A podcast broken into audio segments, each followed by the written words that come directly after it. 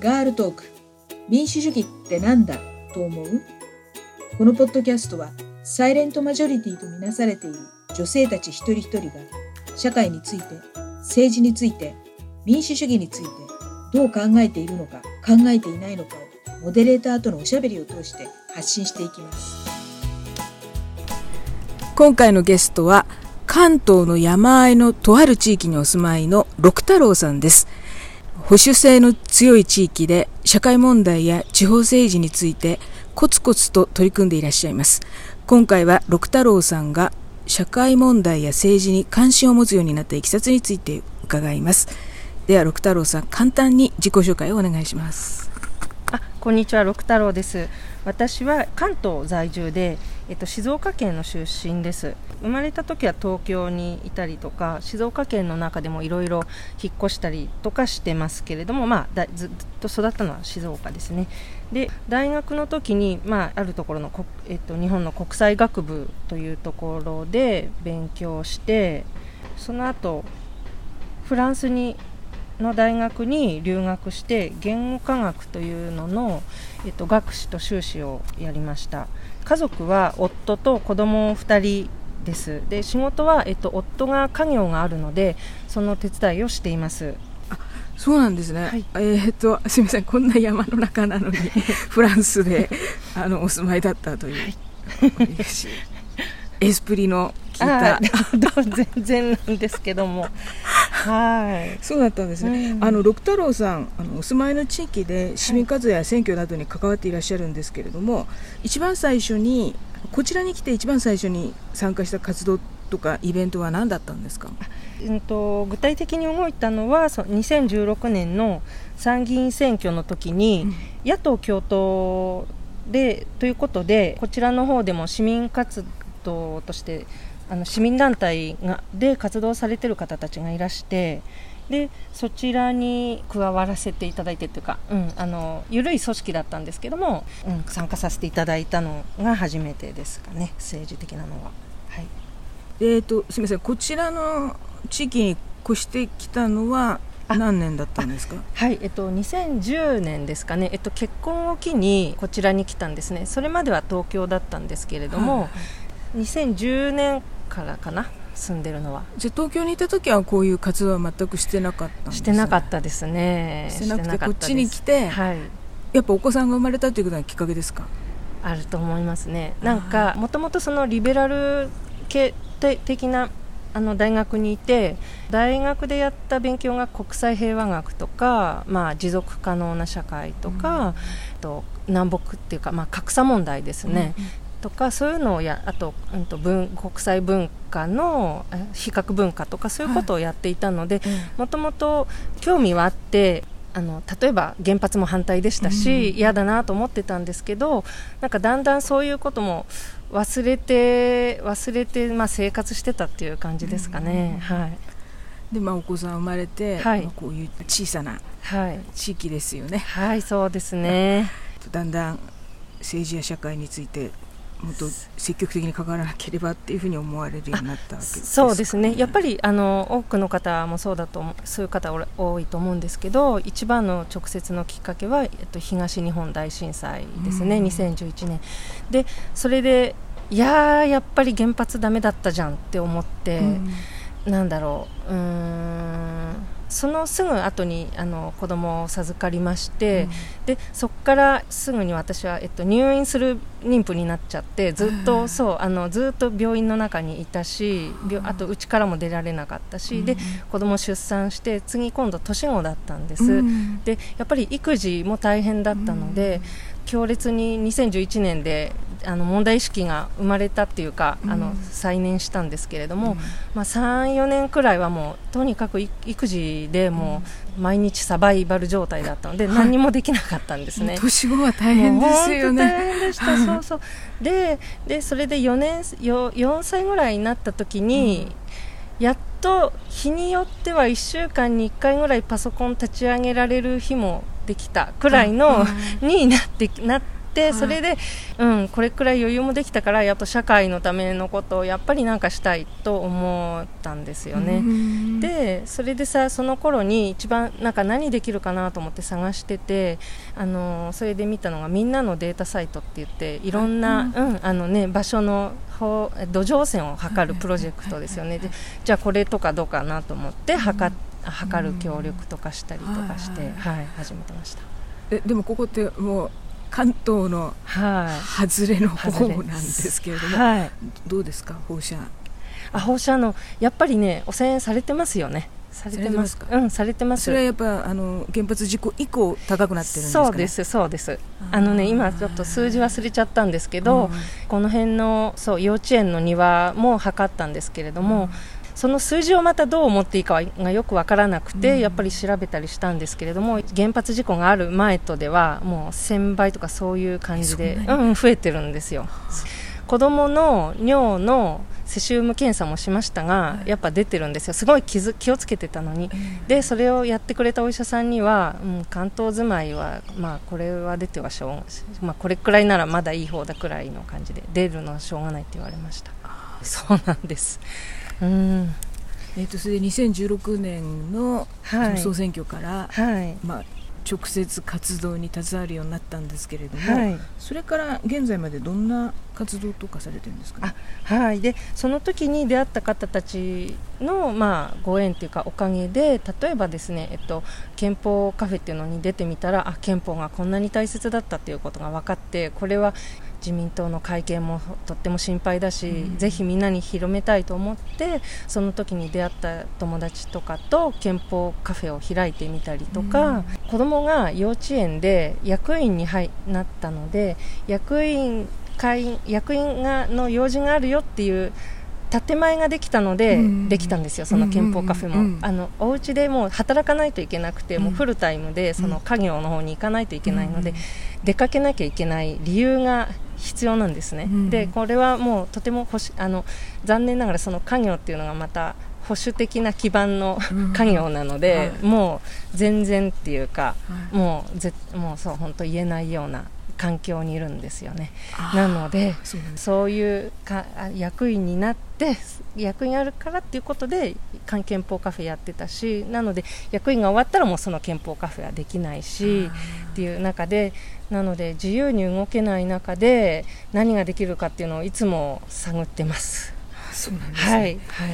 ご主人とかはどんなふうにおっしゃってます？夫はもう本当に聞こえないふり見えないふりとかもうもうあのすあの本当に私も本当はオープンに話したいと思ってそういうことを話すともうスルーですよね。するですか、スルーです。もうそれくらい嫌みたいとか話したくないみたいで、はい、それはその政治や社会について考えたくないんですかね？それとも自分の奥さんがそういうことをやってるっていうことが嫌なんですかね？おそらくねどちらもあると思いますね。なんかあのー結局す政治っぽいことになんか話題が入りそうになると、うん。もう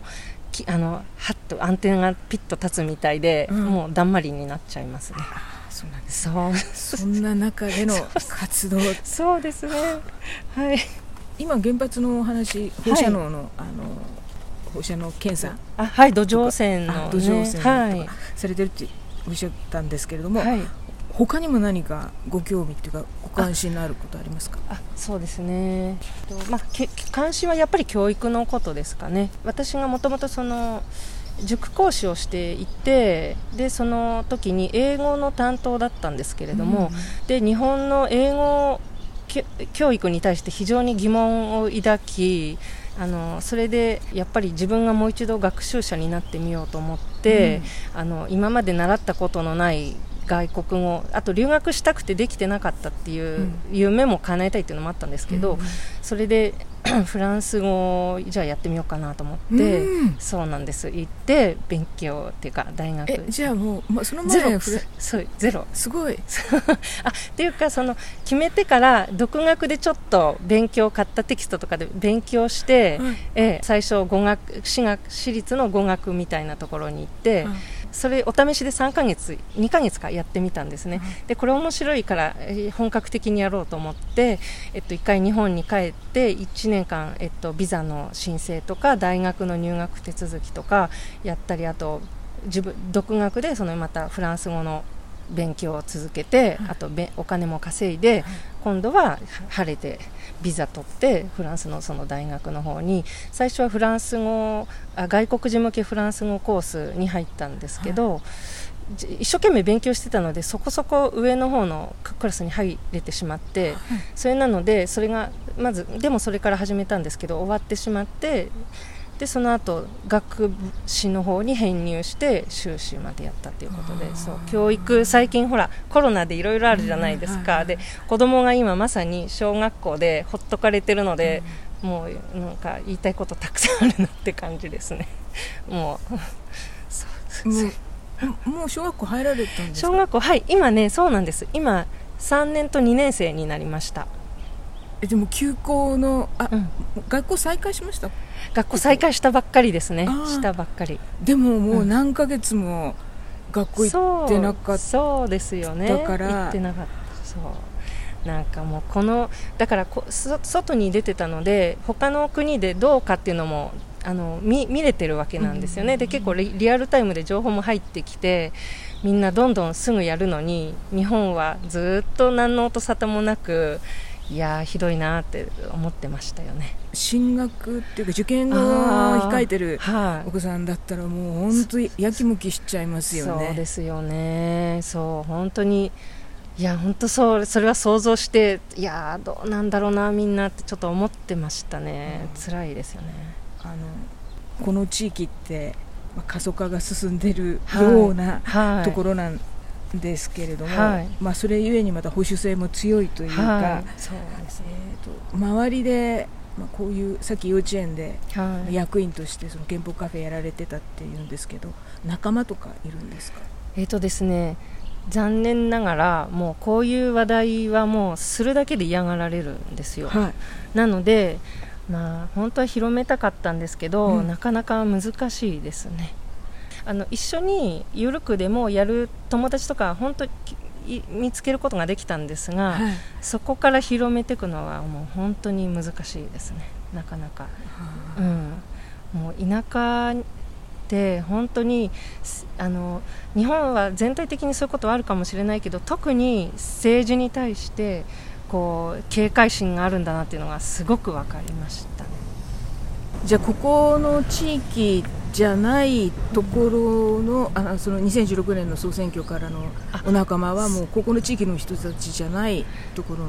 うん、ここも本当に少しだけいるんですけど、はい、あとは私自身もこの中あのね本当にこの中っていうのは動くと匿名で動けないんですよ、はい、誰が何やったかっていうのをすぐあの分かるような場所なので、えそういうことをするにも一つ隣の町とか行ってやったりするんですね、はい、で一つ隣の町だとこのみんな全然バレないんですよ、はい、あのあまりにもなんか社社会が密っていうか、はいはい、閉鎖的だそうですね。そういうことですよね。そう。なのでそういうふうにやっててじゃあご近所とのお付き合いもかなり気配ってやってるっていうことですね。そうですよね。で家庭内でもだし。そうですよね。もう本当に封建的ってこういうことだなのかなみたいな感じで。はい。うん。なんかえっと、例えば選挙の話なんですけど、うん、2019年、去年、うん、あの統一地方選があったんですよね、はいはい、であ私、もともとその選挙あと地方政治はちょっと興味があってそれは、えっと、原発より前からちょっと気になっててで結婚するときに夫にあの町のね議員とかもやってみたいんだけどみたいに言ったらそれはもう絶対に影もあるし絶対にやめてくれって言われたんです、はい、でまあでもまたもう一回聞いてみたんですけどその統一地方選の時にやっぱり出てみたいんだけどなって言ってそしたら、うんあのまあ、離婚して子供とも縁切ってからだやってくださいって言われましたね。もうそれくらいタブー。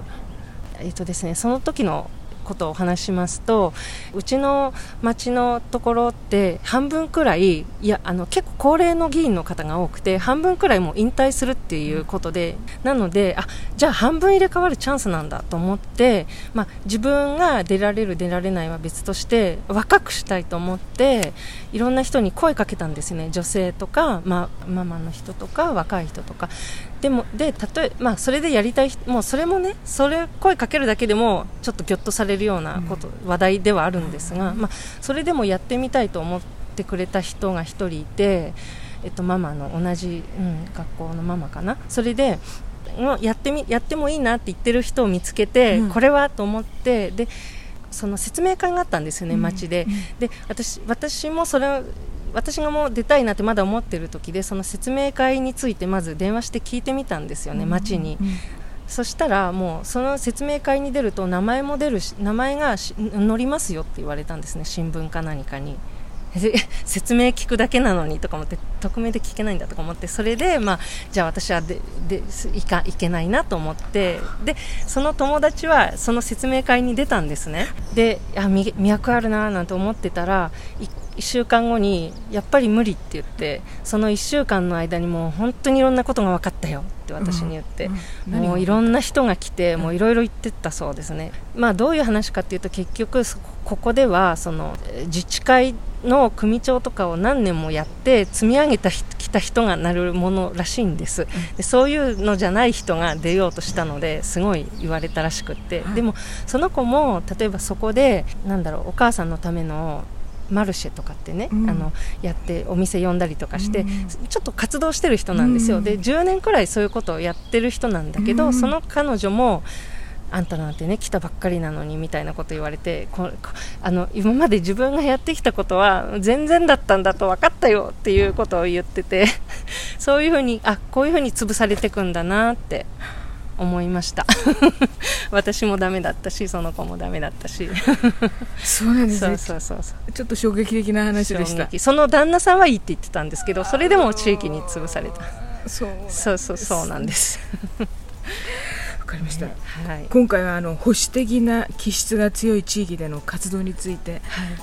非常に興味深いお話を伺いました。ありがとうございます。ありがとうございます